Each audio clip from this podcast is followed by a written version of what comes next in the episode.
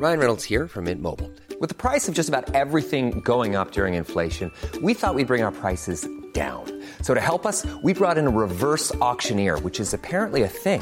Mint Mobile unlimited premium wireless. Ready to get 30, 30, bit to get 30, bit to get 20, 20, 20, bit to get 20, 20, bit to get 15, 15, 15, 15 just 15 bucks a month. So, Give it a try at mintmobile.com slash switch. $45 upfront for three months plus taxes and fees. Promo for new customers for limited time. Unlimited more than 40 gigabytes per month. Slows. Full terms at mintmobile.com.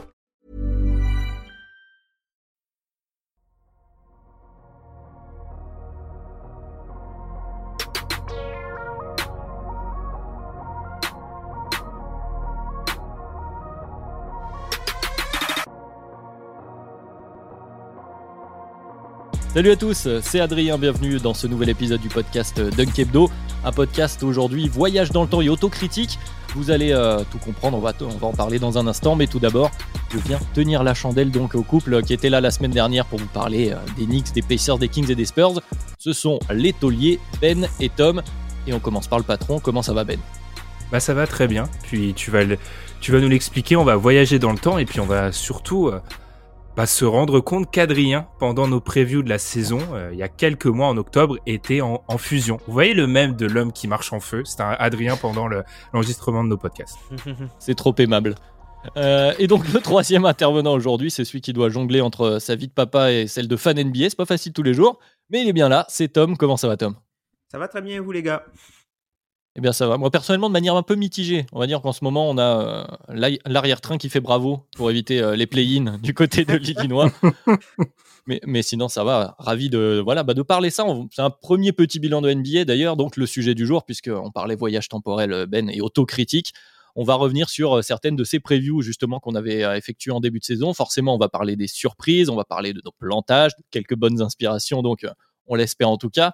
Et euh, avant de dérouler le programme, je vous rappelle que vous pouvez nous retrouver, donc notamment sur Twitter avec le compte Dunkebdo, mais aussi sur vos plateformes préférées pour nous écouter Spotify, Apple Podcast, Podcast Addict, mais aussi sur Acast dorénavant euh, et pour nous voir également si vous le voulez. Vous pouvez nous retrouver bien sûr sur YouTube.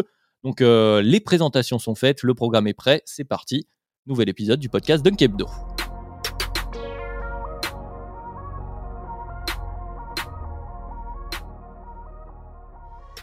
Alors messieurs, comme euh, évoqué dans l'introduction, on va revenir aujourd'hui sur nos prévisions de, cette saison 2022. En tout cas, quelques-unes d'entre elles. Et on va commencer par euh, des équipes qu'on n'avait pas forcément correctement appréciées. Et pour commencer, on va partir en direction euh, de Washington DC avec les Wizards, donc, qui ont fait un début de saison assez canon, il faut le dire, qui correspondait un peu à l'idée qu'on se faisait de leur effectif, à savoir pas de talent top tier hormis euh, Bradley Bill, mais euh, disons beaucoup de joueurs avec un bon niveau NBA, donc capables de faire une bonne euh, saison régulière. Et puis, ça a fini par se compliquer, notamment à partir du mois de décembre. Donc les Wizards, à l'heure où on enregistre, sont 11e, éliminés d'ailleurs même des play-ins puisqu'ils sont trop loin des Nets euh, 10e. Donc bah, je vais me tourner vers toi, Ben, puisque tu as noté notamment le symbole de tout ça, que c'était la saison compliquée pour Bradley Bill. Donc je t'en prie, développe, qu'est-ce qu'on en pense de cette saison régulière des Washington Wizards? Effectivement, on avait annoncé euh, du coup euh, Tom et moi-même euh, les Wizards au play-in, donc ils n'y seront pas. Et en plus, on avait remis, on avait réinsisté puisqu'il y a eu un épisode au moment où les Wizards ont fait un bon début de saison. Ils ont entamé à 10-3 quand même au, au 15 novembre et on s'était dit est-ce qu'il faut croire dans ces Wizards? Bon, depuis ce moment-là, ils ont le rythme de croisière d'une équipe qui vise les bonnes places de la loterie. Donc clairement, on s'est trompé. Je pense qu'on s'est trompé avec les Wizards sur deux choses ou trois choses. Alors d'abord, faut savoir qu'avec les nombreux changements dans l'effectif, il n'y a pas tellement une saison des Wizards, il y en a trois, je pense. Il y a le début de saison canon, et ensuite cette période plus compliquée, il y a la période trade où euh, euh, quitte l'effectif, Dinwiddie ég- également, et puis il y a cette saison qui est qui a démarré début mars avec Porzingis, etc. Je pense qu'on avait beaucoup euh, insisté sur le caractère homogène de l'effectif, mais qu'on avait oublié plusieurs choses. D'abord, on avait un coach débutant, et le problème du coach débutant dans un effectif où il y a énormément de joueurs qui cherchent à se, bah, où il n'y a pas tellement de hiérarchie claire, c'est que pour tenir et assigner des rôles, c'est beaucoup plus compliqué. On avait aussi oublié, je pense, l'importance d'un meneur de jeu et de quelqu'un qui orchestre tout ça. Il n'y a pas de meneur de jeu de talent du côté des, Wizards. Euh, les joueurs actuels n'ont pas le niveau. Thomas Satoransky, Raul Neto, ce sont des joueurs de banc, pas des titulaires NBA. On avait essayé de demander à Spencer Dinwiddie d'assumer ce rôle-là. Il ronchonne encore. On est en avril, donc je pense qu'il a mal vécu. Et enfin, euh, je pense qu'on avait sous-estimé. On avait amené un coach avec Wes Unseld qui avait un profil qu'on avait aussi vanté pour ses qualités défensives. Il n'y a pas de défenseur dans cet effectif. C'est un effectif qui euh, est 14e défense à l'Est euh, depuis le 1er février, qui est une des pires défenses à l'Est. Si on retire ce moment, cette éclaircie du début de saison, ils étaient troisième en NBA. Donc, euh, coach débutant, pas de hiérarchie dans l'effectif, euh, des joueurs qui veulent s'imposer, pas de meneur de jeu, des défenseurs moyens. On aurait dû l'anticiper peut-être un peu mieux. Voilà, un premier diagnostic signé Ben. Tom, est-ce que tu fais à peu près le même? Plus ou moins, je pense qu'il y a, il y a quelques éléments qu'on peut peut-être apporter euh, à ce que Ben a dit, qui a été euh, vraiment euh, très complet. je pense que par exemple le fait que l'équipe soit, enfin, qu'il y ait autant de joueurs qui aient besoin de temps de jeu, ben en fait, quand ça fonctionne la victoire est curative. Par contre, quand ça fonctionne pas, tout le monde commence à grogner pour ses minutes. Et je pense que c'est un peu ce qui s'est passé euh, avec cette équipe-là. On a vu que même, par exemple, en enlevant euh, Montrezarel de l'équation, euh, c'était quand même compliqué pour trouver du, assez de temps de jeu à tout le monde. Il y a eu une autre, une autre chose que, hum, pour moi, euh, qui a été, qui peut être significative de ça, c'est par exemple, la tentative de réintégration de Thomas Bryan, qui a totalement chamboulé la rotation euh, au poste de pivot et qui a même mis euh, un peu Daniel Gafford de côté, lui qui, était euh, l'une des raisons entre guillemets de cette bonne défense du début de saison. Il a été, enfin, on sait que Thomas Bryant a été re-signé par, par, par le régime en place et il voulait à peu près le voir. On, sait que ce sont deux pivots qui sont dans des styles totalement opposés. Là où Thomas Bryant est plus un, un joueur offensif euh, au poste de pivot. Euh, Daniel Gafford, lui, est plus un joueur qui euh, amène la plus grande partie de sa valeur défensivement, même si il peut être, il peut être entre guillemets dépanné, enfin faire plus que dépanner offensivement. Et je pense que le dernier, la dernière chose qu'on avait sous-estimé, c'est le fait que Bradley Bill ne fasse pas une fasse une saison comme ça toute la saison. C'est-à-dire que qu'on en avait discuté, Bradley Bill, il était très en deçà de ses standards. on s'est dit, ça va forcément remonter puisqu'il ne nous a pas habitués à ça. Et au final, il a été en, en toute la saison et euh, là, on peut le dire clairement, ce ne sera pas un membre du DH20. probablement, en effet. Et je voudrais rajouter à ce que vous avez dit une nouvelle fois, il y a autre chose, c'est aussi, euh, bon, dans la NBA moderne, les shooters, ça manque de shoot du côté euh, de Washington. Mhm. Ils sont 29e au three-point attempt, donc l'équipe qui prend, l'avant-dernière équipe qui prend le moins de, de, 3 points de la NBA, ils sont 26e au pourcentage, donc vraiment, un, mauvais spacing. Ça va aussi avec l'absence de meneur que tu soulignais, Ben. Et puis, euh, l'autre chose que moi j'avais noté de mon côté, c'est que peut-être qu'on avait aussi sous-estimé simplement le reste de la conférence. On l'avait dit d'une certaine façon que la conférence Est, en tout cas le, milieu de tableau de conférence Est était assez homogène, assez dense. Euh, il y a une surprise dont on pourra reparler euh, des équipes qui ont un peu surperformé, mais finalement, quand on regarde la liste au-dessus, c'est plus facile aujourd'hui bien sûr, mais c'est pas c'est pas si surprenant de voir les, les équipes au-dessus sont meilleures en fait tout simplement et ont été meilleures que ces Wizards et ce CV ne suffit plus en fait ce CV de tous ces joueurs c'est c'est quand même c'est quand même une déception pour moi hein. c'est quand même une déception hein, puisque c'était quand même les, les c'était les, les gagnants du potentiellement du, du transfert de Westbrook parce qu'ils avaient pu mm-hmm. euh, c'est quelque chose qui avait manqué à ces Wizards là pendant des années c'est-à-dire qu'ils avaient euh, euh, par exemple une star une star, voire border superstar avec euh, euh, Bradley Bill. Et à chaque fois, on se plaignait en fait que c'était une équipe qui manquait de profondeur.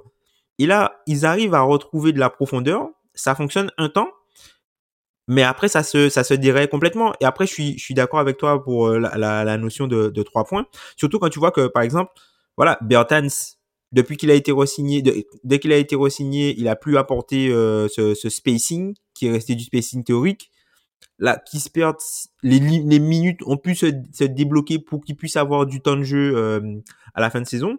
Et après, il y a, y a l'ami de Ben Uyachimura qui fait pas beaucoup de bien non plus euh, à cette équipe. Euh, je, je, suis assez d'accord avec vous. Après, il y a, par exemple, si on prend l'exemple d'une équipe comme les Hornets qui, à l'époque, si on retourne, si on prend notre machine à remonter dans le temps, était mis plus ou moins dans le, dans le même tiers que celle des, des Wizards. Il y a six matchs, les gars. Il y a hmm. six matchs, c'est énorme. c'est plus l'écart que la place hein, qui est violent. Et, exactement, c'est vraiment l'écart parce que les Wizards, ils sont plus dans la course au play depuis quoi? Depuis euh, le All-Star break? Enfin, ça, ça fait longtemps en fait qu'on les a totalement écartés. Donc je pense que c'est l'écart qui est aussi important.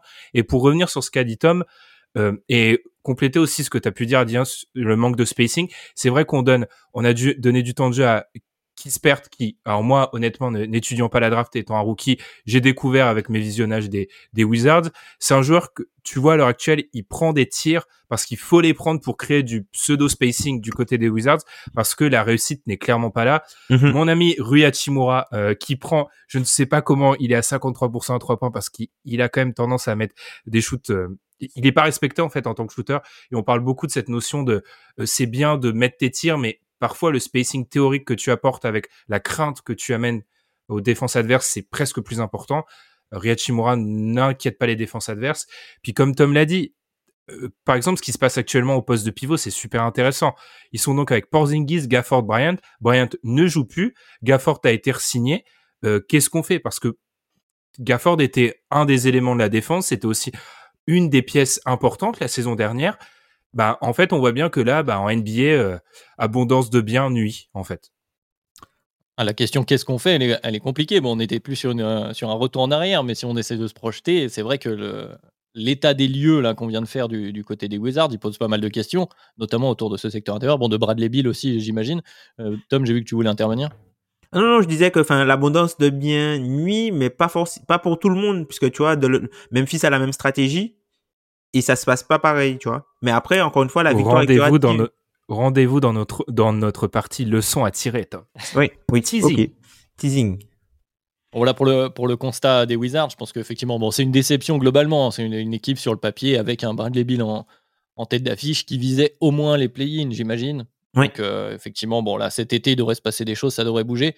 Donc, on va passer à une autre équipe surprise, mais peut-être euh, euh, plus positive. C'est une des plus grosses surprises d'ailleurs de cette saison, avec les Grizzlies, qui mériteraient d'ailleurs un, un, podcast consacré, mais on n'a pas réussi à le glisser pour le moment dans le planning d'un Kebdo. Pour les intéressés, d'ailleurs, je vous invite à l'écouter, Tom. Justement, tu étais invité euh, la semaine dernière, je crois, par l'écho des parquets euh, pour en oui. parler. Donc, vous en avez parlé longuement. Vous saurez tout des Grizzlies. Allez écouter euh, l'expertise de notre cher Tom.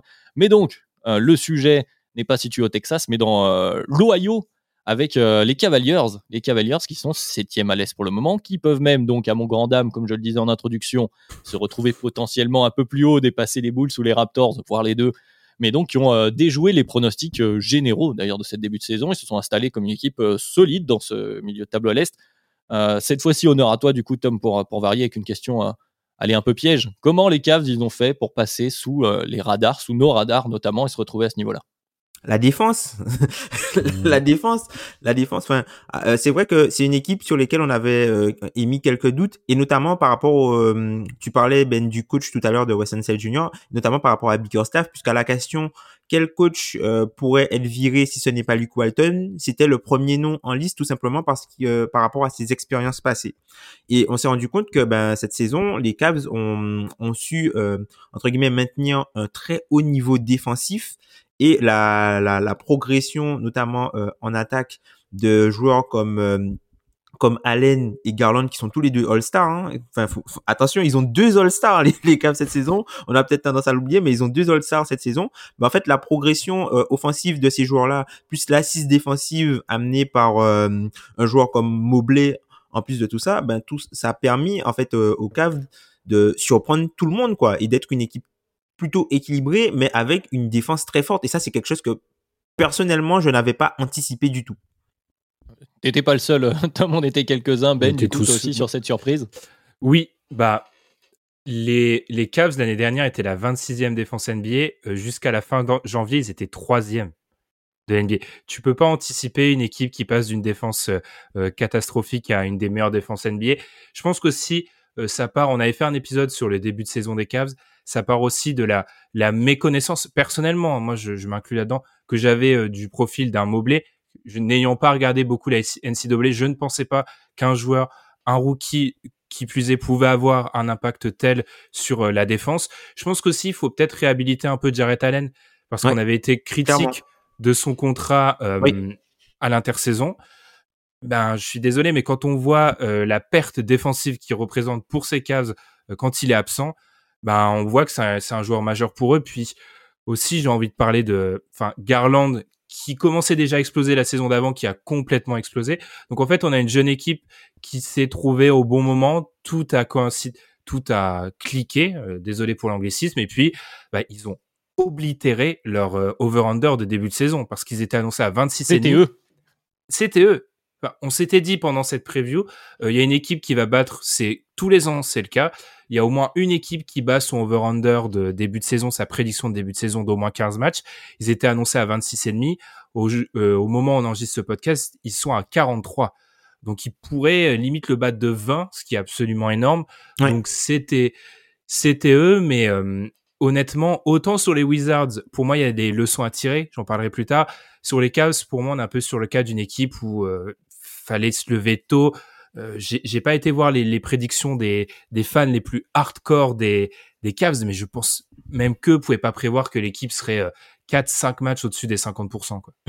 À ce point-là, ça paraît compliqué, en effet, hein, même si euh, euh, tu me l'as rappelé juste avant l'enregistrement. Donc, je, je vais me lancer des fleurs, ces cadeaux. Je, je la- je les avais cités en potentielle explosion. Je pense Mhm. que moi, il y a une leçon euh, que je- qu'on pourrait tirer autour de ça. Alors, on n'en est pas encore là, mais juste euh, voilà, sur le, ce sujet des caves, il y a quand même quelque chose que j'ai noté. C'est peut-être que aussi, on est euh, trop focalisé sur le prisme du small ball habituel de la façon dont joue en NBA. Et c'est vrai que quand on a vu cette draft de Mobley avec un Jarrett Allen où il y avait des doutes, effectivement, on a un mea culpa général à faire hein, auprès de lui, et euh, la- le Laurie Markkanen en 3, etc. C'est vrai que bon, on est des- ça, ça, ça, ça a amené des doutes pour tout le monde sur, euh, sur cette façon de jouer en 2022, tout simplement. Et ils ont réussi à déjouer les pronostics aussi grâce, et il faut le dire, tu as parlé des deux All-Stars, il y a un Garland qui s'occupe à peu près de tout offensivement. Alors, ils sont beaucoup moins bons offensivement, mais il y a une dépendance à Garland qui, pour l'instant, fait un taf euh, monstrueux. Bah, Garland, Garland et Allen, puisque c'est vraiment le, le, le combo, c'est vraiment le combo euh, offensivement. bah, tant, tant que j'arrête Allen jouer, mais enfin, Darius Garland, surtout quand tu vois par exemple la- l'absence des différents playmakers qui se Voilà, sont ça. succédés, qui se sont blessés successivement, il a dû lui à chaque fois euh, améliorer sa charge pour permettre à l'équipe de rester à flot. Par exemple, Darius Garland, ça va choquer du monde, mais Darius Garland cette saison, c'est un joueur qui a 32% d'usage. Mhm. C'est énorme. Mais quand tu perds, tu l'as dit, tu perds Rubio. euh, Tu perds, tu perds Rubio. Quoi, quoique, la malédiction de Ricky Rubio, on va en parler un peu. Toutes les équipes qui se séparent de Ricky Rubio à un moment deviennent meilleures juste après. Il y a, c'est- on va en parler de la malédiction Ricky Rubio euh, un peu après, mais par exemple, tu vois, ils ont, ils ont perdu Rubio, ils ont été récupérés, euh, ils ont été récupérés euh, Rondo. Rondo pour le remplacer. Ils ont, ils ont ensuite euh, pu compter sur euh, Goodwin, Brandon Goodwin, pendant la période Covid, qui était au relais du coup de, de Garland, puisque Garland, à un moment aussi, lui aussi s'est blessé. Et ensuite, il récupère Caris Levert. Caris Levert, bon, c'est pas tip top au départ. Et finalement, Mitigé, il arrive à, maintenir, entre guillemets, un niveau, quoi, grâce à, grâce à Garland, mais aussi grâce à la défense. Et euh, je pense que faut pas oublier ça. On parlait, tu vois, par exemple, euh, de manque de continuité de cette équipe-là. Le line-up des Cavs qui a joué le plus de possessions ensemble, c'est le line-up du coup euh, classique avec euh, Garland, euh, Allen, Okoro, Okoro et enfin euh, comment il s'appelle? Markkanen et. Markkanen et du coup Mobley. Mobley. Et en fait, ce line-up là, il a joué que 455 possessions ensemble. À titre de comparaison, c'est moins de possessions que le line-up des Blazers avec CJ, Dame, Powell, Covington et Nurkic. C'est ce, qui fait- ce qui fait beaucoup, hein, finalement, puisque CJ, euh, CJ a quitté euh, les Blazers. CJ Powell et Covington ne sont plus là depuis longtemps. Oui. Dame, il est plus là depuis très longtemps. Oui, c'est vrai aussi, c'est vrai aussi. Bon, pour blessure, mais, c'est, mais, mais effectivement. Mais du coup, ça, ça pose aussi plusieurs questions, un peu à la manière euh, des, des- des Wizards qu'on venait évoquer. C'est-à-dire que euh, cette équipe-là, drivée par Garland, omniprésent, ça a l'air de plutôt fonctionner. Donc, avec aussi, comme tu l'as dit, la défense qui amène de l'attaque. C'est vrai que euh, Ouais. ça se génère aussi. C'est ce qu'on voit souvent du côté euh, euh, du Jazz. On en avait beaucoup parlé hein, au fur et à mesure de, de la saison. Bon, la question de ces, de ces guards, justement, de cette responsabilité, il y a toujours ce Colin Sexton quelque part dans, dans l'effectif, puisque bon, a priori, je sais pas où vous les sentez, mais les Cavs, si on passe un tour, ce sera une, une bonne performance. A priori, ce serait compliqué de faire un peu plus. Donc bon, derrière, est-ce que euh, si ça déjà va être on va, la si, si on évite le play-in, hein, parce que déjà Pour l'instant, ils y sont, effectivement. Et la, la, fin, je veux dire, la fin de leur calendrier, elle est, enfin, pour moi, ils vont au play-in et du coup, je sais même pas s'ils sortent du play-in, en fait. Désolé de te griller ta question. Non, non, mais, non, mais du coup, s'ils gagnent un match, en tout cas, de toute façon, le, les, les, attentes ont été excédées largement sur cette saison. Eux, c'est que du Mhm. bonus, c'est de l'expérience supplémentaire, notamment pour leurs jeunes joueurs, mais aussi pour euh, leur façon de jouer dans un contexte playoff qui est toujours un peu différent, même play-in, hein, mais qui est toujours un peu différent de la, de la saison régulière. Donc ensuite, va se poser la question de, de cette base. Est-ce qu'on fait confiance à cette base? Est-ce que cette saison, voilà, je vais poser la question euh, plus directement, est-ce que cette saison, c'est un feu de paille ou est-ce que c'est vraiment des fondations sur lesquelles euh, s'appuyer? Je pense que c'est des fondations. Alors déjà, je pense pas que tu sois du côté des Cavs dans une situation où tu puisses te dire ah non, c'est un feu de paille. Parce que d'abord, on sort d'une reconstruction qui a été longue, qui a amené beaucoup de souffrance quand même. C'est la première saison où on parle en bien des euh, des Cavs. Euh, Souvenez-vous, le départ de LeBron James, ça commence à dater. Donc je pense pas qu'ils soient en situation de se dire c'est un feu de paille. C'est peut-être euh, de je sais pas une prophétie autoréalisatrice, mais il faut en tout cas se dire que c'est euh, c'est réel. Et puis ensuite, pourquoi ça serait pas réel? Alors, est-ce qu'ils vont avoir toujours une top 3 défense NBA On peut le voir, on l'a déjà vu, c'est fluctuant la défense, peut-être que c'est pas leur réel niveau, mais ils ont drafté un joueur qui euh, Mobley prouve ce qu'on lui enfin ce qu'il devait apporter, il a su l'apporter. Il y a le développement d'un jeune meneur avec Garland, on voit pas pourquoi euh, ça s'arrêterait. Allen, on l'a payé et en plus c'est le joueur euh, qu'on nous promettait et même un peu plus. Maintenant, c'est vraiment une vraie encre défensive. Enfin, déjà là, tu des bases solides. Alors, bien évidemment, ensuite, pour moi, c'est des joueurs de complément il y a des questions. Il y a des questions sur Okoro. Ça va un peu mieux en attaque depuis l'épisode qu'on avait fait, mais je reste pessimiste. Enfin, pour moi, ça reste très limite offensivement. Est-ce que Markkanen va continuer à être euh, aussi viable et bon défensivement? Sexton, tu l'as dit. Sexton, je suis pas sûr qu'il fasse de vieux os du côté des Cavs, mais en tout cas, quand tu as une base de trois joueurs qui sont, euh, tu as deux All-Stars, un rookie très fort, pour moi, il n'y a pas de raison de, de croire au feu de paille. Et est-ce qu'ils seront aussi forts l'année prochaine? Peut-être pas, mais les bases sont posées. Enfin. Je t'ai vu acquiescer, euh, Tom, t'es d'accord? Ben, assez d'accord, surtout que la défense, pour moi, la défense de, de, de ces caves-là, c'est pas un feu de paille du tout.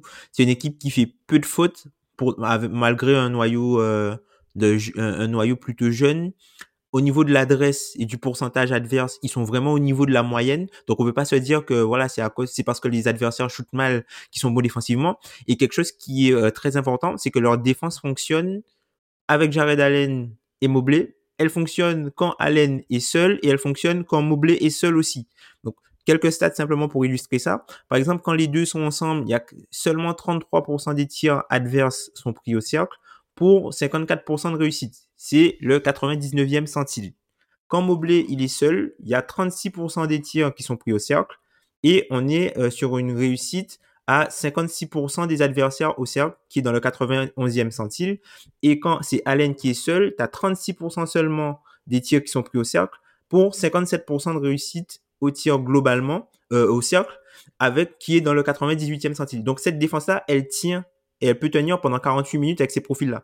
Et comme Ben disait, ça va être peut-être du côté offensif que ça va, qu'il va falloir peut-être faire la bascule et trouver de, meilleurs joueurs de complément pour pouvoir aller un petit peu plus loin. Oui, c'était surtout de, ce côté le sens de ma question. C'était parce que, évidemment, l'é- l'é- l'éclosion de Darius Garland est, bénéfique pour eux. Et je lui souhaite que ça, continue sur cette pente-là. Mais c'est vrai que là, sa, capa- sa capacité de, de shot-making, de tir très compliqué, de, de tir en pull-up, enfin, il doit, il doit faire beaucoup justement par l'absence ben, d'un meneur de jeu stable, d'un autre créateur sur les, sur les lignes extérieures. Alors, effectivement, pour passer un cap, de toute façon, ça va être là où ça va se jouer. Effectivement, je suis d'accord avec vous. Pour le reste, a pas, on, est, on est plutôt satisfait, je pense, de, de- des bases que ça a créées. On a plus de, de réponses que de questions à la sortie de, cette saison du côté des Cavs. Donc finalement, euh, euh, c'est plutôt positif. Je ne sais pas si vous voulez rajouter encore, euh, encore quelque chose. Euh, sur la défense, j'ai oublié de le dire avec les Wizards, mais par exemple, là, on aurait pu vraiment se méfier du début de saison des Wizards. Tom parlait de la réussite au tir des adversaires contre les, euh, contre les Cavs. C'était une anomalie totale, le pourcentage de tirs auquel les Wizards réussissaient à, maintenir leurs adver- ver- adversaires pardon, en début de saison. Donc ça, c'est le genre de stats sur lesquels on aurait dû se méfier. Deuxième chose, euh, c'est quelque chose que moi j'ai toujours aimé. Regardez les défenses qui arrivent à créer des turnovers et les Wizards, par exemple, n'en créaient pas. Donc c'est Mhm. peut-être des, des éléments qui- sur lesquels il faut plus se baser pour se dire c'est une défense qui va, qui va se maintenir dans le temps. Finalement, on a décidé de tirer des grandes leçons en fin de podcast, mais on va en tirer tout du long. hein. Euh, J'ai l'impression, mais justement, ça sert à ça. C'est un des, un des intérêts ouais. de, cette review de nos previews finalement. donc bah, du coup, bah, continuons, continuons sur le dernier sujet équipe, on va dire, pour aujourd'hui, qui sont les Golden State Warriors, donc troisième à l'ouest.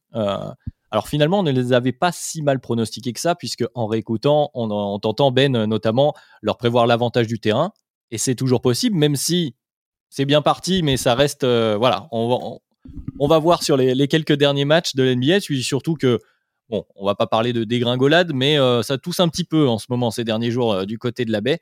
Donc, euh, Ben, retour à toi. Tu sembles dire, tu semblais dire dans notre préparation qu'on s'était peut-être un peu trop focalisé sur les superstars du côté des Warriors, donc notamment le trio Curry, Dreckley et le All-Star Andrew Wiggins, bien sûr, et peut-être pas assez sur donc le reste de l'effectif, la profondeur de l'effectif ils ont quand même relativement répondu présent. Je pense notamment à Jordan Poole, non? Alors c'est ça. Alors là, euh, je sens que c'est une ça va être compliqué pour les autres intervenants, euh, pour Adrien et Tom, de comprendre ce que je vais dire, mais je sens que c'est une partie que certains auditeurs vont réécouter après que je donne ma leçon à tirer. Parce que pour certains, ça va être contradictoire. Je vais m'expliquer. Pour moi, je pense qu'on avait sous-estimé la capacité des Warriors à avoir des joueurs sur leur banc qui puissent être intégrés au 5 de départ, ou en tout cas apporter des choses en cas de blessure du, du, du 5 majeur, en fait. C'est-à-dire que on a pu voir que, et là, je pense qu'il faut tirer notre chapeau et donner du crédit à Steve Kerr parce que je trouve qu'on a un peu critiqué Steve Kerr quand même sur les 12, 14 derniers mois. Bien, en fait, ce qu'ils ont fait l'année dernière, c'est aussi créer des conditions dans lesquelles, en cas de pépin physique, parce qu'on le sait, le trio de, stars ou de superstars du côté des Warriors est assez âgé, eh bien, en cas de pépin physique, il y a des joueurs qui sont prêts à être intégrés euh, dans des rôles quasi majeurs dans l'effectif. Ça peut être le cas d'un Jordan Poole. Euh, bon, Wiggins a parfois eu un costume euh, mouvant, toujours adapté à ce qu'il pouvait produire, mais en tout cas, c'est ça que je voulais montrer du côté des Warriors, c'est qu'on a peut-être sous-estimé que ils ont pas de la fausse profondeur. J'expliquerai plus tard ce que j'estime être de la fausse profondeur. Ils ont de la vraie profondeur avec des joueurs qui sont en capacité d'apporter quand on leur demandera d'augmenter un petit peu le costume. Et puis, par rapport aux Warriors, deux regrets. Première chose, je le fais à chaque preview, j'avais oublié de le faire, le calendrier. Leur début de calendrier était super accessible. Ça, je l'aurais vu, j'aurais été peut-être un peu plus sûr de ma prédiction. Et deuxième chose, on n'avait pas anticipé qu'à l'Ouest, il y allait avoir beaucoup de entre les blessures, euh, les Blazers par exemple, etc. Il y allait avoir beaucoup d'équipes en dessous, en deçà de ce qu'on euh, ce qu'on avait prévu. Donc voilà un petit peu le cocktail qui explique. Euh, je pense qu'on avait à l'époque sous-estimé les, Warriors. Tom, quel diagnostic tu fais toi aussi? Tu penses qu'on les avait sous-estimés ou tu les vois à peu près finalement comme oui, je pense que je pense que on, on est peut-être trop resté en fait sur les Warriors de l'an dernier. Et en fait, on a sous-estimé, comme disait Ben, les joueurs au minimum qui avaient, euh, parce que autoporteur, top 15 shooter cette mmh. saison, il a été bon. Enfin, il a apporté, il a apporté de bonnes choses.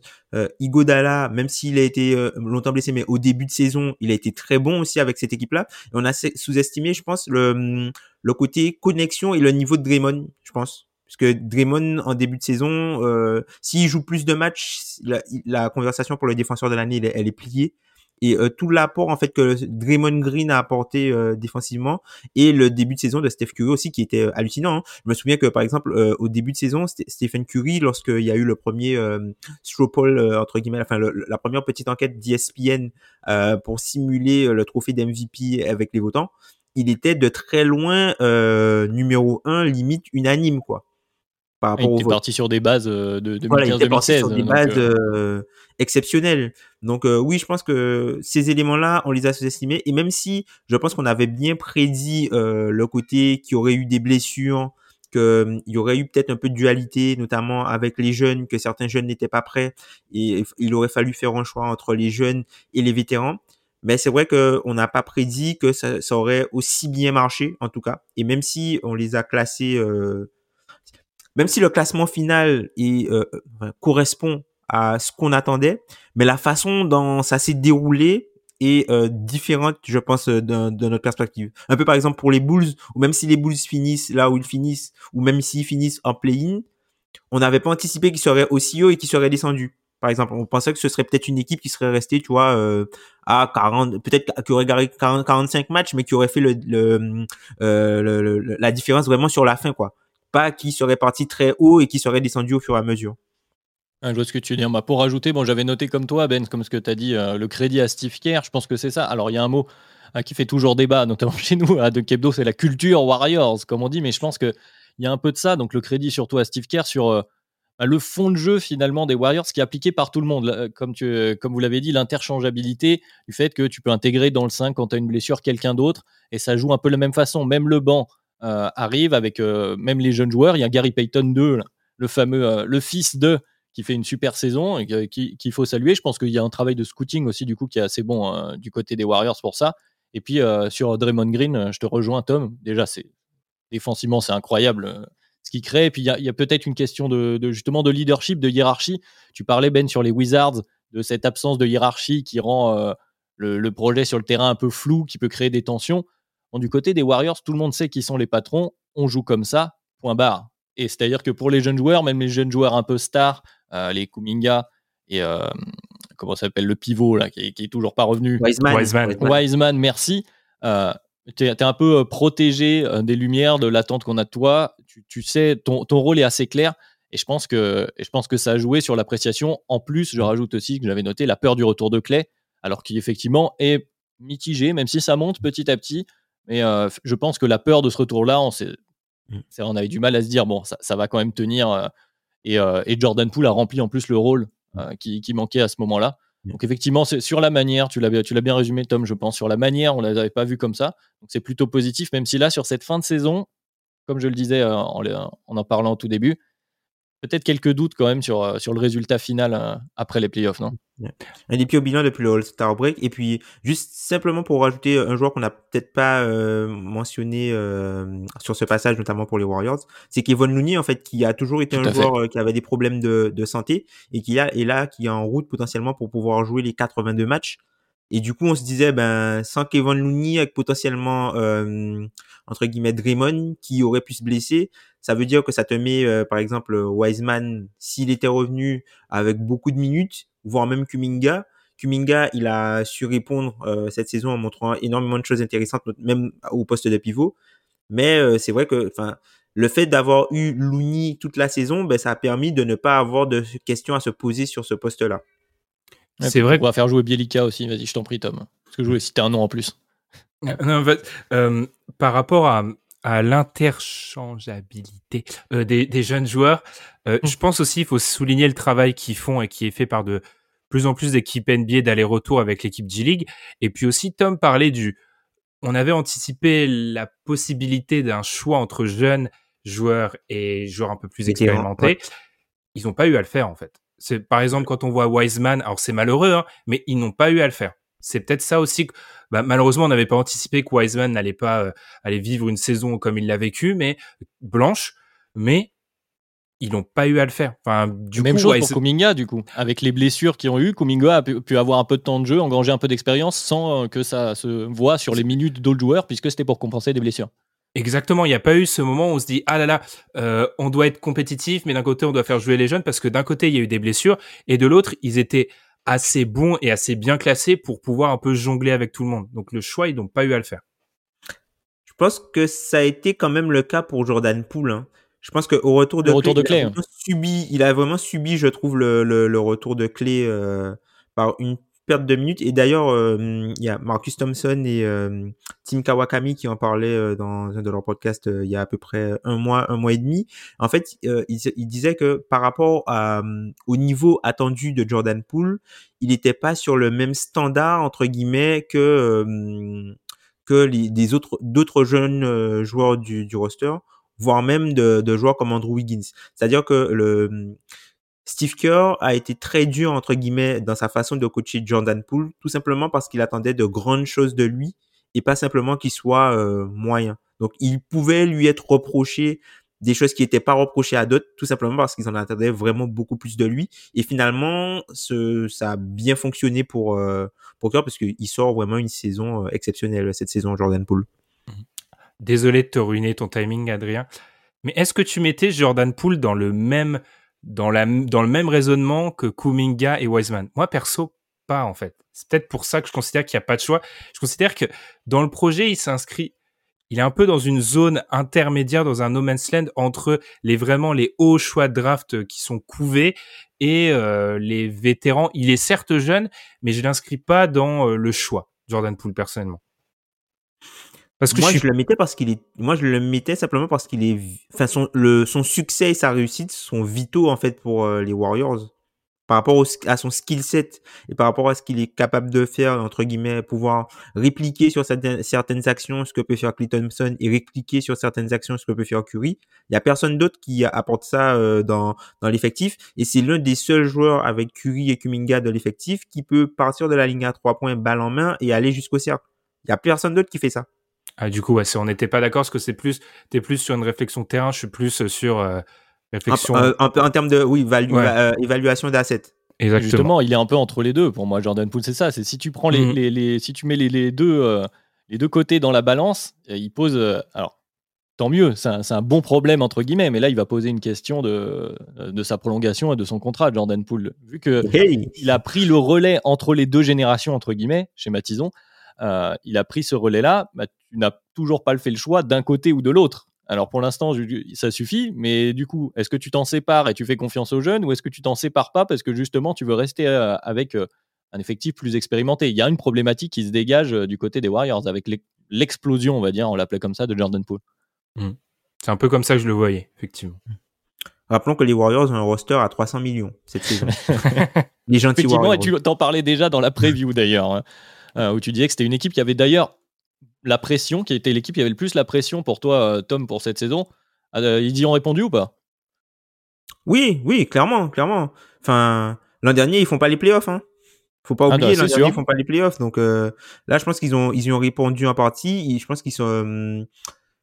je pense qu'ils peuvent arriver en playoff et n'avoir peur que des Suns. Je pense. C'est pas mal, c'est plutôt pas mal. Je maintiens que ça reste les, ça restera les Lakers. on n'était pas d'accord en octobre, on n'est pas d'accord en avril. Je maintiens que c'est les, Lakers resteront euh, l'équipe qui a le, plus de pression, selon moi. Hein. Eh bien tiens, bah justement, tu as bien raison, ça fait une bonne transition. On va parler euh, du bilan de nos previews, pouvoir revenir sur ce qu'on a dit et à commencer par ces fameuses leçons à tirer. Alors Ben, je sais que ça t'est cher, cette histoire de leçons. Tu as une leçon à nous, à nous exprimer, à nous exposer. Donc euh, nous t'écoutons, Ben, quelles leçons tirer de nos previews et de cette saison 2021-2022 Alors moi j'ai essayé de me dire, euh, on s'est trompé vis-à-vis de quelle équipe et euh, dans le positif et dans le négatif. J'essaie de me dire historiquement avec des grosses guillemets, je te le vole Tom. Beaucoup d'auditeurs qui nous ont parlé des entre guillemets, je te le vole. Ah, le tic de langage. je me suis, je me trompe sur quelle équipe et pourquoi? Or moi, c'est pour ça que j'avais dit tout à l'heure que certaines personnes vont dire, mais il a dit le contraire il y a 10 minutes. Pour moi, c'est la valorisation. On, collectivement, on exagère trop euh, les rotations et on valorise beaucoup trop la profondeur d'effectifs. Je vais m'expliquer. Je pense que euh, on a tendance dans nos previews à mettre en avant la profondeur de comme, je vais faire une comparaison, c'est bientôt, comme un coéquipier au Tour de France, en fait. C'est-à-dire, on est leader dans une étape de montagne et le mec peut passer un relais et nous aider. Alors que pour moi, un banc NBA, c'est la voiture du directeur sportif. Ça te permet, en cas de catastrophe, d'avoir une roue de secours, d'avoir un, bidon, etc le banc ne sera jamais la raison qui expliquera sur la tenue, sur la longueur d'une saison régulière, ton succès. J'ai voulu me dire, est-ce que c'est juste une impression? Est-ce qu'il y a des données statistiques? Du, coup, je suis tombé sur une étude de deux étudiants de UCLA, euh, voilà, euh, qui qui ont fait une étude statistique euh, de data sur le site Bruins Sports Analytics, tout simplement qui ont essayé d'étudier avec la saison 2018-2019 l'impact du banc sur euh, les résultats d'une équipe tout au long de la saison régulière et il y avait une vraie démarche de chercheurs parce qu'à la fin, ils révélaient, après beaucoup d'études statistiques sur le win share, etc., que l'impact du banc sur le résultat d'une saison régulière est totalement marginal. Ce qui fait la différence en NBA, ce sont les superstars, les stars et les joueurs très importants. Donc je pense que ma grande leçon à tirer, c'est que quand je vois un effectif comme celui euh, des Wizards, qui est peut-être, oui, qui est profond 8, 9, 10, en réalité, 8, 9, 10 dans la hiérarchie est largement moins important que ce que va produire 1, 2, 3. Et ce que 8, 9, 10 doit apporter, c'est une capacité à remplacer au pied levé 1, 2, 3. C'est pour ça, en ça que j'ai parlé des Warriors, parce que 8, 9, 10 ont été entraînés à, en cas de problème, euh, essayer de compenser au mieux qu'ils peuvent 1, 2, 3. Alors que dans beaucoup d'équipes qu'on annonce comme profondes, la profondeur des joueurs n'est c'est des joueurs bons, mais qui ne sont pas du tout réfléchis pour apporter en cas de défaillance de 1, 2, 3. Donc c'est pour ça, en fait, selon moi, il faut réfléchir la profondeur comme ta capacité à être une roue de secours et pas tellement être un coéquipier moderne. C'est pour ça, moi, la grande leçon que j'ai euh, de cette saison régulière, tout simplement parce que quand je vois certaines équipes profondes, toc toc les Hawks, eh bien, malheureusement, parfois, tu n'as pas la capacité sur ton banc 8, 9, 10, 11, 12, mais tu joues jamais à 12 en NBA, d'avoir des joueurs qui vont pouvoir répondre au pied levé aux problèmes que qu'apporteront des blessures ou des contre-performances. Donc en fait, malheureusement, la saison régulière, c'est comme euh, les playoffs. Euh, ce que vont faire tes deux ou trois joueurs majeurs, ça sera nettement plus important que ce que feront tes 5, 6, 7, 8, 9, 10 sur ton banc. On avait été prévenu hein, sur, la leçon euh, euh, de Ben. Effectivement, en plus, il y a plein d'applications qui viennent en tête, du coup, des questions qu'on peut se poser. Tu as parlé beaucoup des Wizards. On peut revenir, du coup, sur les Cavs dont on a parlé. On s'est beaucoup focalisé, justement, sur le, le 5 majeur, comme l'a dit Tom. On peut aussi évoquer les Lakers dans cette histoire. Enfin, ça évoque plein de choses. leçon intéressante. Je sais pas si Tom, tu as envie de rebondir là-dessus. Euh, je suis pas totalement d'accord. Après, je pense que il y a des exceptions, mais faut pas voir entre guillemets les exceptions comme la règle. Donc, euh, ce que ce qu'a ce qu'a dit Ben fait sens, mais je trouve que quand on parle du banc, euh, c'est surtout où sont situées tes pièces principales et t'as et t'as deux façons de construire ton banc pour moi. C'est soit tu construis ton banc en mettant des joueurs qui sont capables d'apporter quelque chose quand ils jouent avec les titulaires entre guillemets, quand tu remplaces euh, quelques joueurs par les titulaires, ou soit tu construis ton banc pour qu'il puisse être totalement indépendant et tu fais des line-up, entre guillemets, full banc, qui permettent à ton 5 de départ de, de, de se reposer, de garder du jus. Donc euh, c'est vrai qu'il y, a deux... Euh, je pense que ce que Ben disait, ça s'applique plus, entre guillemets, pour la première que la deuxième. C'est ça, pour moi, la, la deuxième, c'est pas viable, en fait. Parce que c'est un truc qu'on répète souvent, mais l'écart en NBA entre euh, le meilleur, le, notre fameux top 11 du DH20 et mm. euh, entre, si on fait un double écart entre le top 11 du DH20, les moins bons titulaires NBA et entre les moins bons titulaires NBA et les joueurs de banc NBA, l'écart entre les très très forts joueurs et les joueurs moyens est immense. Immense. et c'est là où se fait la différence. C'est pas mm. avec les joueurs 4, 5, 4, ça dépend des équipes, mais 5, 6, 7, 8, 9 vont pas créer la différence sur la longueur d'une saison régulière. Mm. Regardez bien, l'échec des Wizards s'explique par peut-être ces problèmes-là, mais aussi parce que Bradley Bill n'est pas là en fait. Si Bradley Bill est là, un joueur top 25 NBA change l'équation. En fait, euh, je sais que ça peut paraître on n'a pas envie de se dire ça parce que on se dit oui, mais encore une fois, dans un sport collectif, on réduit tout à l'individu. Mais je pense malheureusement qu'on a tendance, moi je le dis encore l'année prochaine, je ne dirais pas d'une équipe, ah ouais, mais elle a un très bon banc. Non, parce que si 1, 2, 3, sont pas au niveau pour aller au play-in, par exemple, le banc fera illusion, mais n'aura pas d'impact sur le résultat à la fin de la saison régulière. Mhm. Ah, ça amène à réfléchir. Hein. Je pense qu'on va le réécouter, on va réfléchir, on va pouvoir en reparler de, cette histoire de banc. Non, mais c'est intéressant, notamment, bah, on en reparlera probablement dans les previews de la saison prochaine, euh, quand on essaiera d'évaluer certaines équipes, parce que peut-être aussi que ça dépend, euh, quand tu exprimes, de, de quel objectif sur le long de la saison régulière. C'est là là-dessus où tu t'es euh, focalisé, Ben. Est-ce que le constat est un peu différent une fois arrivé dans les matchs coup près? Est-ce que le constat est différent selon euh, bah, justement tes, fameuses stars? Parce que tu disais que tu peux remplacer dans les rôles plus facilement.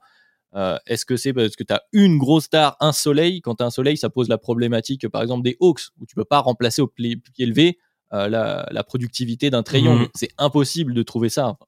ce serait assez surréaliste. Alors que si tu as peut-être un 5 c'est plus. Euh, alors, c'est un peu galvaudé de dire ça comme ça, mais le fond de jeu, le collectif qui prime avec euh, des individualités tout de même fortes, peut-être que c'est un peu plus simple d'enlever une pièce et d'en remettre une autre un peu moins forte et de garder une production euh, relativement proche. Enfin, en tout cas, ça amène à penser une, une, une, bonne leçon. Est-ce que Tom, toi aussi, tu as une leçon à tirer pour, pour cette saison?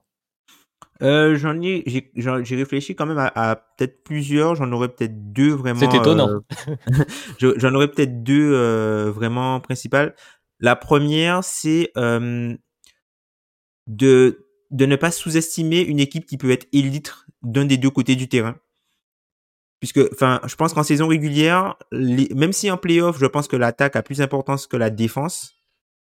Enfin, pas en saison. Je pense, même si en playoff, je pense que le, entre guillemets, la capacité à attaquer aujourd'hui a plus d'importance la, que la défense, même s'il faut stopper, euh, entre guillemets, euh, pour gagner euh, des titres. Mais je pense que en saison régulière, les deux se valent. En saison régulière, les deux se valent. si tu es élite en attaque ou si tu es élite en défense, pour moi, tu as autant de chances de, hum, de pouvoir être en positif à la fin de la saison. Oui, l'exemple euh, des Hawks, par exemple, très fort en attaque, ou l'exemple des Cavs qu'on a évoqué. Hein, ouais, as les Hawks et les Cavs, au final, les équipes sont plutôt proches. Oui, c'est ça, ils ont à peu près le même bilan. C'est pour ça que je les avais sous les yeux. Je me suis dit, bah tiens, ça correspond exactement à cette leçon-là. Donc, euh, euh, effectivement, il y a de ça. Et t'en avais une autre, du coup? Et la, la, deuxième, du coup, c'est de ne pas juger, entre guillemets. entre guillemets, c'est important. Comment? Entre guillemets, dis c'est important. Oui, de ne pas juger par le prisme des playoffs pour euh, hmm. donner des bilans de saison régulière. Ah ça. C'est-à-dire que par exemple, pour, donner un exemple concret, les Bulls, pour moi, c'est pas une équipe, c'était pas une équipe faite entre guillemets, enfin, c'était pas une équipe faite pour les playoffs. c'était pas une équipe faite pour euh, pour les playoffs. Et en fait, je pense que j'ai trop jugé par rapport à ce que euh, je voyais en playoffs et le plafond playoff plutôt comme euh, basé sur ce qu'ils auraient pu faire en saison régulière. Mais c'est vrai qu'on a tendance à, essayer de voir ça parce que quand on commence à évaluer les équipes, on essaie de voir qui pourra gagner au bout. Et donc, euh, pratiquement malgré nous, on, commence à envisager des, euh, des séries de playoffs, effectivement. C'est ça, parce que malheureusement, quand on fait nos, par, exemple, quand on fait nos previews, on se dit ben, l'équipe qui peut atteindre le plus haut plafond. Sauf que atteindre le plus haut plafond, c'est important peut-être sur 16 matchs, mais avoir une très bonne vitesse de croisière, c'est plus important sur 82. On est d'accord avec ces leçons, euh, Ben, également? Ouais, même si pour moi, du coup, d'un côté, c'est viable pour... Euh, c'est pas le tableau complet, mais si je reprends mes histoires de banc, les gars, par exemple, pour moi, c'est là où on se trompe, c'est qu'on se dit, hé, ils sont profonds 9-10, euh, alors qu'en fait, même en saison régulière, 9-10, il joue 10 minutes, les gars. Il a pas d'impact, en fait. Donc, par exemple, tu vois, sur certains aspects, je trouve que notre calcul est bon. Par contre, sur 90% du tableau, euh, oui, on pense trop à ça, ce qui explique pourquoi, et je pense que ça, c'est un constat global, hein. euh, pourquoi tous les ans, le jazz a tendance à être mis très bas, alors que c'est une équipe qui, alors, à part maintenant, qui a, du coup, qui a tendance à être ultra efficace sur de la saison régulière. Et comme l'a dit Tom, sachant que en réalité, quand on fait un classement de saison régulière, on pense aussi à, au ranking qu'on aura sur de potentiels playoffs. Donc en fait, c'est la mhm. limite de l'exercice. Quoi. Mm. mais je suis d'accord, mais justement, je vais enchaîner avec une leçon qui pour moi rejoint ça de ce que tu disais, euh, où on a tendance à surévaluer, sous-évaluer certaines équipes, donc euh, sous ce prisme de série euh, de joutes. et là, je pense notamment à l'exemple Lakers, je commence par l'exemple. On avait du mal à, à trop descendre en début de saison. C'est-à-dire qu'on avait des ressentis négatifs. Hein. Globalement, il y a le trait de Westbrook, mais pas seulement. Globalement, quand on en parlait entre nous, même si vous allez réécouter du coup euh, euh, les podcasts de début de saison, les Lakers, ça, ça sentait mauvais, mais on se disait, attends, quand même LeBron James, Anthony Davis, un Russell Westbrook. En cas d'affrontement contre certaines équipes de milieu bas de tableau euh, de l'Ouest pour des play-in, play-off, normalement ça passe, ça passe du côté des Lakers. Encore faut-il y arriver au play-in. Et là, actuellement, c'est loin d'être gagné du côté des Lakers. Et euh, mmh donc, euh, c'est une des choses que j'avais notées, c'est dans les previews, on, a tendance à, modérer nos ressentis négatifs. C'est-à-dire que quand il y a quelque chose mmh qu'on trouve pas, on n'est pas très fan, on a tendance à se modérer en se disant, je voudrais pas être un hater, je voudrais pas me faire tomber dessus par, par les fans ou, X ou Y raison. Mais en tout cas, on a tendance à réfréner ces avis-là et euh, de la même manière, on a tendance à céder des fois une certaine hype. Et je pense qu'il faut aussi parfois se faire un peu confiance. Alors, au risque de se tromper, bien sûr, mais il faut se faire confiance puisque euh, euh, si je prends les, certaines hot takes, pour prendre un anglicisme, un anglicisme qu'on avait donné dans, les podcasts de preview sur, et eh ben voilà, les, les, Knicks hors playoff, pour toi, Ben, notamment, donc c'est les Lakers. Et eh ben on, les, ressentait, mais on avait un peu du mal à l'exprimer, on avait un peu de doute, ça, se ressentait. Donc il faut, euh, il faut savoir se faire confiance euh, euh, à ces moments-là, sur notamment quand on a un a priori négatif. Et je rajoute du coup, parce que je l'avais noté pour la blague, mais quand même, ne jamais parier de l'argent sur la NBA, sur le sport en général. Je pense que c'est ça, moi, ma grande leçon des previews et du bilan de cette saison. Non, mais je te mm. rejoins totalement parce que il faut dire, alors pourtant, c'est à notre petit niveau. Hein. mais Mm. les rares fois où je me souviens au cours d'une preview où on a eu, on a fait pas l'erreur, mais en tout cas, on a eu la démarche de se dire cette équipe-là, j'y crois pas. La première réaction que tu peux avoir euh, d'une fanbase, c'est tu es un hater. Alors que parfois, on a vraiment, il y a des choses euh, auxquelles on ne croit pas. Enfin, franchement, on se serait écouté en début de saison. C'est pas pour nous lancer des fleurs, mais je pense que très peu de membres de l'équipe auraient mis les Lakers aussi haut. Mais parce qu'en fait, on s'est dit effectivement, dès que c'est le- négatif, on essaye un peu de se dire non, on va être un petit peu positif. Et puis aussi, c'est pas de peur de la réaction euh, du public, hein, c'est plutôt de se dire ah, euh, on est peut-être trop dur. C'est vrai qu'il faut se faire confiance. Après, je pense que c'est surtout, parce qu'il y a LeBron James, hein, les gars. Faut pas. Ah bah c'est surtout parce qu'il y a pas- LeBron James, pleurer. c'est sûr. C'est difficile. Mais pas que. au- Aujourd'hui, non, mais aujourd'hui, c'est très difficile de mettre une équipe. Même, peu importe le ressenti que tu as, aujourd'hui, c'est très difficile de pronostiquer qu'une équipe avec LeBron James et Anthony Davis ne fera pas les playoffs. Même si t'as, euh, je sais pas moi, même si t'as 7 joueurs au minimum dans le roster. Pour moi, ça s'applique pas seulement à LeBron, mais à toutes les superstars, tu vois. Enfin, Oui, tu vois, les, les Nets aussi. Euh, les, Les- les les- Nets, les- par ouais. exemple. Alors les Nets, ils ont vécu, c'est un vaudeville, hein, la saison des Nets. mais oui, mais justement- Vegas, les a hauts encore pour le titre, hein, les Nets. Ah, les Nets, ils sont deuxième derrière les les les Suns. Pour moi, ça a pas de sens. Ça a pas de sens. Deuxième derrière les Suns ouais, Oh ouais. La vache. Ouais, c'est Ouais. haut. hein. Ah, ils sont deux. Tu vois, donc euh, après c'est la NBA, c'est. euh, je pense que. Bref, là, on va pas rentrer dans les théories sur euh, comment Vegas fait ses, fait ses cotes. hein. Mais bref, Oui, non, mais tu vois, pour reprendre un autre exemple, si tu veux, pour euh, pas prendre les Lakers, euh, je, je reviens sur les Knicks. Euh, après la saison qu'ils avaient fait, euh, cette qualification miraculeuse euh, en, en playoff, etc. Enfin, miraculeuse, non, cette qualification en playoff avec un bilan euh, solide. Non, non, mais il faut dire les choses. Ils avaient Mm. largement le bilan, ils y étaient en playoff et ils l'avaient bien mérité.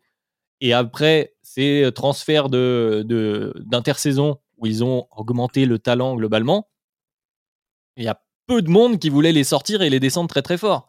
Et, et c'est normal aussi du côté euh, des fans ou ceux qui suivent plus assidûment les Knicks, on a envie d'y croire et se dire allez, c'est une pente ascendante qui démarre, donc euh, ça va continuer. Et pourtant, eh bien voilà, ils sont 12e. hein. Ils sont tombés sur le trophée Isaiah Thomas que tu avais bien pronostiqué, Adrien. Tout à fait. Mais ju- bah, justement, on, pourra- on- on- on en reparlera de, de nos pronostics. Je ne sais que- pas si vous avez d'autres euh, leçons bonus quand même. bah, tu me fais penser à une leçon euh, pour des équipes qui n'ont pas de joueurs dominants, se méfier euh, de la tendance d'un momentum qui se transférerait d'une saison à l'autre en fait. Enfin, genre ça, il faut... ex- je- Les Knicks, tu vois, quand tu as parlé des Knicks, ça m'a fait penser à ça, c'est-à-dire quand tu n'as pas des bases solides, et on sait en NBA, des bases solides, ça veut souvent dire soit un système dominant, euh, je peux penser au Jazz, soit plus souvent une superstar, le succès d'une saison va pas forcément se répéter sur euh, une autre. quoi. C'est des bases un peu trop Surtout quand tu changes les trois quarts de l'effectif. en plus. tu vois, donc faut, faut se méfier. ouais. C'est un peu comme le, le switch playoff, c'est-à-dire que quand, euh, quand tu as, entre guillemets, cinq solutions qui deviennent cinq questions en playoff, bah, si tu as cinq solutions dans une saison qui sont euh, euh, cinq questions euh, la saison d'après, bah, au final, tu plus la même assise et tu, tu es beaucoup moins serein. Après, en, peut-être en, en le petite leçon supplémentaire, c'est à quel point c'est important et tu peux être créatif défensivement quand tu n'as pas de mauvais joueurs défensifs sur le terrain. Par exemple, l'exemple des Celtics avec, euh, par exemple, Robert, Williams. Si ils avaient quelqu'un à cacher offensivement, Robert Williams, il n'aurait pas pu jouer ce rôle-là. Tout simplement parce que tu auras tendance à cacher ton plus mauvais attaquant, en fait, ton plus mauvais défenseur sur le moins bon attaquant adverse. Mais quand tu as que des bons défenseurs, ben, en fait, tu peux te permettre de mettre ton meilleur, entre guillemets, défenseur d'aide sur le moins bon attaquant adverse. Et ça, c'est quelque chose que, tu vois, les Celtics, ils ont viré Dennis Schroeder du 5 et Enes Kanter. enfin, ils ont en- enlevé les gars qui étaient vraiment, euh, euh, entre, entre guillemets, qui étaient, qui étaient des cibles défensives pour ajouter des joueurs qui sont solides. Là, ils ont une rotation avec uniquement des joueurs solides défensivement. Et ils peuvent, ils peuvent être hyper créatifs défensivement. Ouais, ça Du mène, coup, c'est ça très mène une autre chose. Entre, entre les deux, entre la leçon que tu viens de donner et euh, ce dont on vient de parler avec les Knicks, il y a cette fameuse question régulièrement, enfin à chaque intersaison, de renforcer tes forces ou combler tes faiblesses. Euh, Mm. Les Knicks qui ont fait le choix avec un effectif défensif, grosso modo, d'aller chercher des attaquants, et ils en ont oublié leur, euh, leur, leur défense qui avait fait leur force. Alors avec des anomalies statistiques, on va pas y revenir une nouvelle fois, mais c'est- une des questions hein, qu'il faut se poser et peut-être analyser aussi d'une saison à une autre, comme tu l'as dit Ben, quand on fait euh, des nouvelles previews. Du coup, ça, c'était nos leçons. On verra d'ailleurs, on fera peut-être un, récapitulatif dans nos previews de la saison prochaine pour voir si on, si on tient bien nos leçons. on peut faire un peu des, questions bonus, notamment celles que, que tu avais notées, Ben, sur les équipes League Pass, puisque dans les previews, on avait, tu nous avais demandé quelles équipes on allait le plus regarder en dehors de nos équipes favorites, notamment pour, pour Tom et moi. Euh, alors, je vais, je, vais, je vais commencer par toi, Tom. Alors, tu avais cité tout simplement Indiana parce qu'il jouait le plus tôt. Est-ce que tu as vu beaucoup de matchs d'Indiana finalement? Ben, au final, au début de saison, oui, parce que j'arrivais à me, j'arrivais à rester éveillé pour euh, regarder euh, les matchs en direct. Mais après, j'ai switché en fait sur le mode replay avec grâce au League Pass. Et on va dire que j'ai la deuxième équipe que j'ai le plus regardé, je pense après Memphis, ça va être ça a été Minnesota. Minnesota pour qui ça s'est plutôt bien passé, comme euh, tu l'avais pressenti euh, notamment euh, dans les previews. La malédiction Iki Rubio. La, fameuse, on y revient. Toi, Ben, tu avais dit que tu allais beaucoup regarder les Hawks pour essayer de comprendre, de comprendre pourquoi, pourquoi Trey Young. Alors, pourquoi Trey Young, Ben? J'avais j'avais dit que j'allais regarder les Hawks pour comprendre pourquoi je, j'avais fait cette erreur par rapport à cette équipe. Bah, je crois pas que je me suis vraiment trompé vis-à-vis de cette équipe en fait après les avoir vus ben j'avais je j'avais sous-estimé Trayan pour le reste du diagnostic vu que c'est une équipe qui passe difficilement les 50% au vu de parce qu'on fait notre euh, tu vois on fait notre mea culpa à nous mais s'il y a un mea culpa qui doit être fait par la communauté euh, NBA globale les Hawks sont très hauts dans la liste hein, parce que les Hawks euh, je les ai vus annoncer avec l'avantage du terrain à l'est hein. non, voire troisième quatrième parfois hein. ouais moi je bah pensais qu'ils seraient moi je penserais qu'ils seraient qu'ils allaient se glisser tu vois même au niveau de la quatrième place hein. Parce que j'ai peut-être aussi surestimé leur fin de saison de dernière et j'ai oublié que Nate McMillan, il a eu une vie avant euh, la saison dernière. ah oui, aussi, euh, se, ah, méfier, ben, se méfier de des, des équipes. Alors ça, on, a, on avait eu l'exemple du Heat il y a quelques années. Les équipes qui font deux parties de saison, euh, Mr. Jekyll et euh, Dr. Jekyll et Mr. Hyde, il faut prendre la moitié et se dire que c'est ça. Il faut pas, faut pas parier sur une ou l'autre des moitiés de saison parce que tu vas te tromper euh, très souvent. Ça marche sur les joueurs ou pas aussi? Ça marche sur les joueurs, je pense aussi. On verra, je, je n'irai pas plus loin dans, la, dans, l'allusion. Et du coup, pour répondre à cette, à cette question, moi, j'avais annoncé regarder euh, un peu de, Charlotte Hornets, un peu plus de Charlotte Hornets. Alors, j'ai tenu pendant quelques semaines, et puis finalement, comme tu l'avais dit d'ailleurs, Tom, toi, dans les previews, euh, bon, c'était sur. Comment dire C'était sinusoïdal en termes de, de, de niveau d'expérience du côté des Hornets. Et il y a une autre équipe assez hype en termes de fun, parce que voilà, c'est l'équipe en dehors euh, on en parlait avec Ben un peu hors antenne avant de commencer le, podcast. C'est vrai que finalement, les soirs, personnellement, je regarde pas les Bulls, je regarde plus des match-ups que des équipes, euh, finalement. Mhm. Et quand tout de même j'avais envie d'équipes fun, il y a les Grizzlies qui se sont glissés devant les Hornets, parce qu'effectivement, il y a quand même eu une, euh, une super saison du côté, du côté des Grizzlies. Et du coup, du coup, ben oui, parce qu'on enchaîne finalement, parce que c'est moi qui présente. Euh, du coup, en termes de bonus, j'aurais distribué ce que j'avais noté un peu euh, les, bons et les mauvais points. Il y a des mea culpa, mais il y a surtout, des, surtout les bons points. On va même pas faire les mauvais. Euh, les bons points avec le temps qui nous reste. niveau des prédictions qui ont, qui ont, été plutôt pas mal. Tom, il y, y, avait quelques, quelques prédictions, donc notamment le trophée de rédemption qu'on avait annoncé, donc du joueur qui allait redorer un peu son image. Tu avais cité Steven Adams, justement, ça me fait la transition avec les Grizzlies. Bon, Steven Adams est de retour parmi les pivots qui comptent en NBA. Clairement, machine, euh, machine au rebond offensif. Plus de 50 rebonds de plus que Mitchell Robinson qui est deuxième.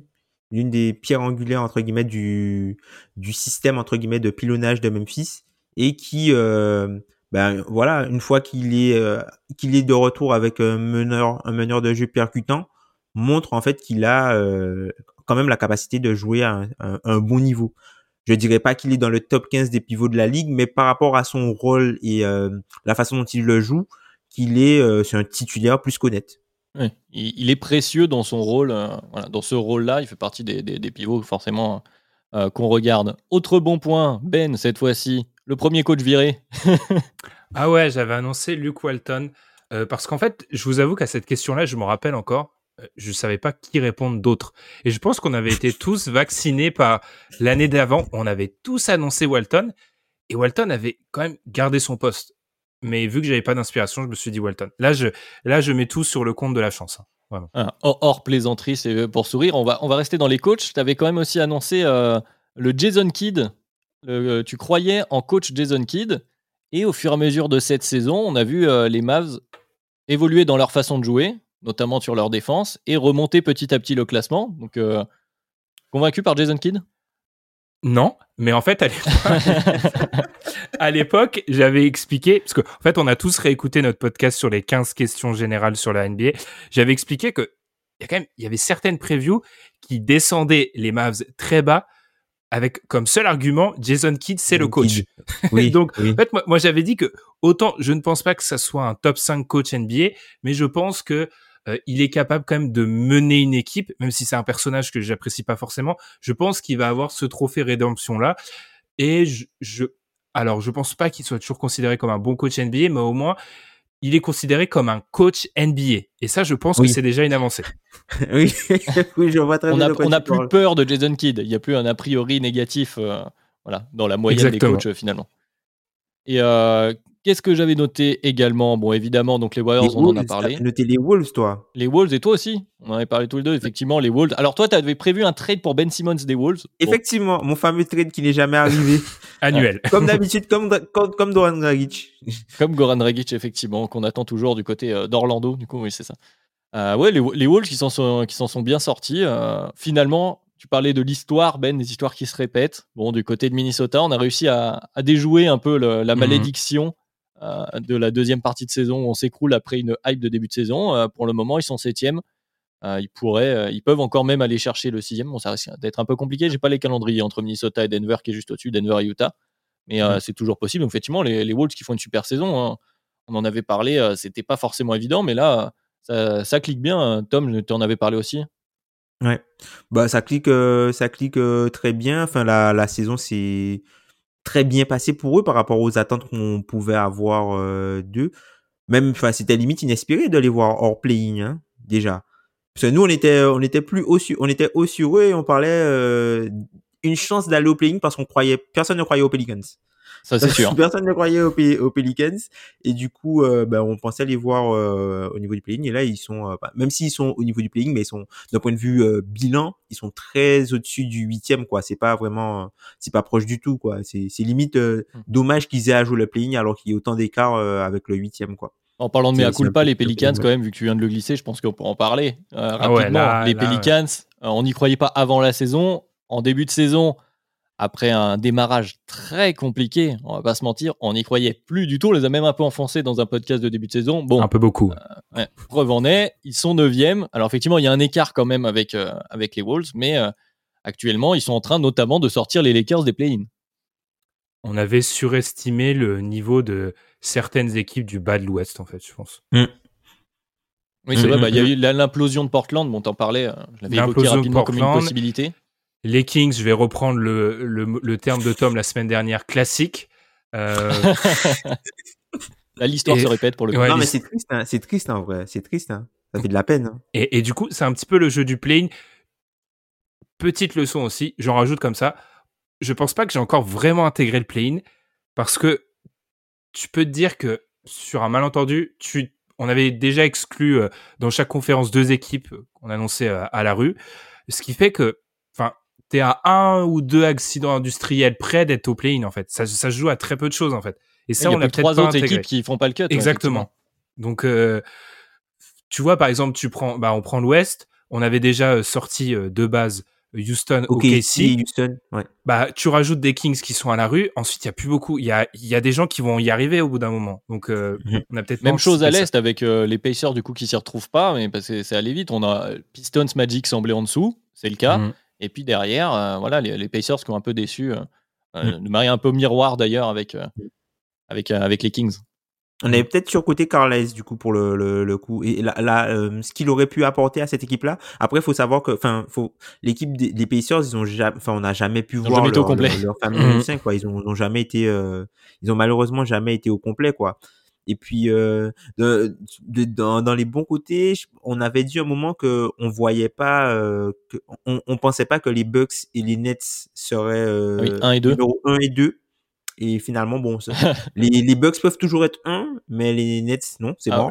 ça aurait d'être compliqué, ouais, en effet. Le, le Après, vaudeville est passé par là. le- Mais les Nets, en fait, la saison des Nets, enfin, qui pouvait prévoir ça? C'est- Comment tu peux prévoir ça? Ouais, non, la- la Justement, saison- c'est la dramaturgie NBA qui fait euh, ce que je disais, qu'il faut jamais parier. Il peut se passer trop de choses, euh, surtout voilà, à cette ère des, des joueurs qui peuvent demander. Là, par exemple, pour ceux qui voudraient euh, faire des pronostics sur la saison prochaine déjà et parler bah, du jazz, commence déjà à avoir des bruits de couloir qui reviennent. Je sais pas, ça peut arriver de partout, même des équipes où, euh, on s'y attend pas forcément. faut toujours se méfier. Quoi. Mhm. Même si sur le papier, les Nets, ça rejoint ce que tu venais de dire, Tom, avec Indiana. On a pratiquement pas vu finalement les trois ensemble avec la, la force de frappe magnifique. Euh, finalement, bon bah, ça restera une chimère. On ne sait pas où, où ça va aller. Quelle frustration. Ouais, C'est frustrant, hein Ouais. C'est vrai, c'est vrai. Mais bon, peut-être qu'on aura, on aura ça en version Sixers avec euh, avec Embiid Harden. À voir pour euh, pour les playoffs qui arrivent. Est-ce que vous voulez rajouter quelque chose sur euh, sur euh, un mea culpa à faire ou vous ou vous lancez des fleurs euh, personnelles euh, avant qu'on raccroche? Bah, le trophée Haïti, quand même, notre marque de fabrique. Ouais. Notre trophée Isaiah Thomas de la descente aux enfers. Euh, J'ai gagné. Ouais, Adrien. Euh, je devais Adrien, faire. oui. On, on avait discuté euh, qui doit présenter parce que je dois quand même. Adrien le fait pas vraiment parce qu'il est présentateur, mais je vais rappeler les, les trophées d'Adrien pendant ce pendant cet épisode. Je vais citer quatre quatre prises de parole d'Adrien. Les Blazers, les Blazers peuvent imploser cette saison. Bravo. Les Cavs peuvent être l'équipe qui va exploser sa projection d'avant-saison. Bravo. Jab Morant pourrait faire son entrée dans le DH20. Alors, semi-bravo, ça devrait être le cas. Et Probablement. Kemba, possible trophée Isaiah Thomas. Bah, franchement, pour moi, c'est le favori.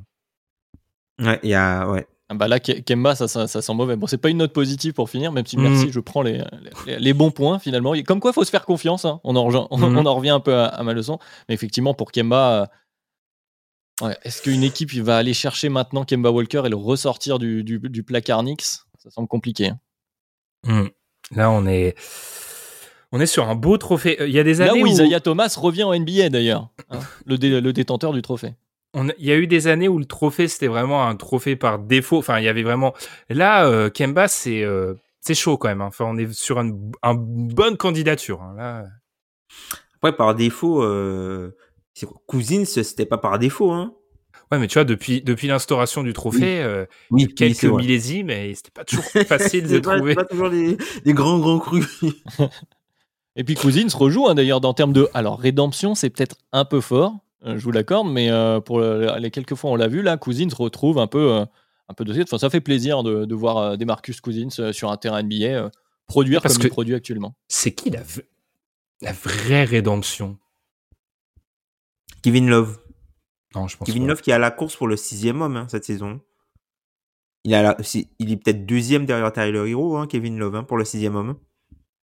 Il a été très important pour Et les le Cavs Hero, ça fait semi-rédemption d'ailleurs. Enfin, c'est euh, sur une, une Ouais. temporalité beaucoup plus courte, mais. euh, mais, mais c'est pas bon, Kevin Love peut-être. Qui sait qui fait euh, une performance Question ouverte. venir? Ouais. Pour Allez, question ouverte. Bah justement, bah vous pourrez nous, euh, nous le dire, vous, ce que vous en pensez, notamment de tout ça. Revenir peut-être sur vos Raymond previews exact, et, et, euh, également, que vous avez pu faire euh, avec nous en, en début de saison. Euh, là, il va y avoir ma- matière à échanger. Donc, n'hésitez pas à nous rejoindre sur Twitter puis pour euh, donc échanger avec nous, mais aussi euh, nos magnifiques euh, CM, Gabin et, Antoine. Donc, à nous rejoindre sur Twitter, bien sûr, mais aussi sur euh, les différentes plateformes de podcast, puisque on est toujours sur Spotify, sur Podcast Addict, sur Apple Podcast. On prend toujours les, les petites notes qui font plaisir. Et on est dorénavant euh, sur Acast. Donc, euh, merci à tous ceux qui nous suivent, peu importe le support d'ailleurs.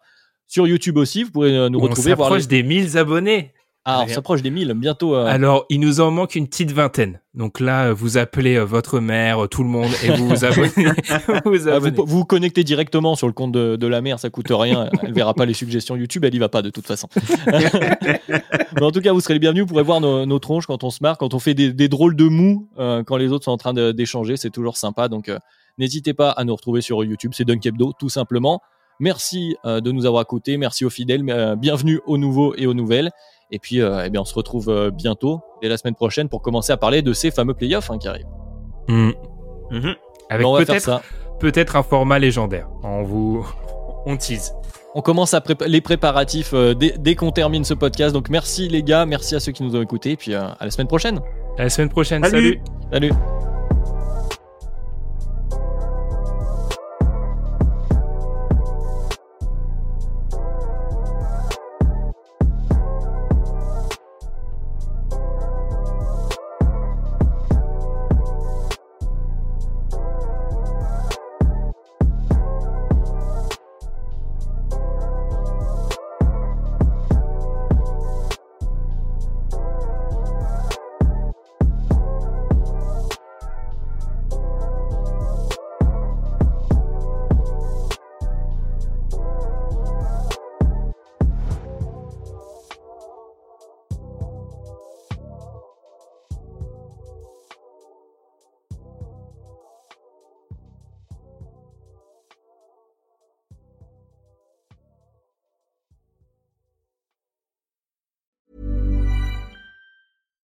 Flexibility is great. That's why there's yoga. Flexibility for your insurance coverage is great too. That's why there's United Healthcare Insurance Plans. Underwritten by Golden Rule Insurance Company, United Healthcare Insurance Plans offer flexible, budget friendly coverage for medical, vision, dental, and more. One of these plans may be right for you if you're, say, between jobs, coming off your parents' plan, turning a side hustle into a full hustle, or even missed open enrollment. Want more flexibility? Find out more about United Healthcare Insurance Plans at uh1.com.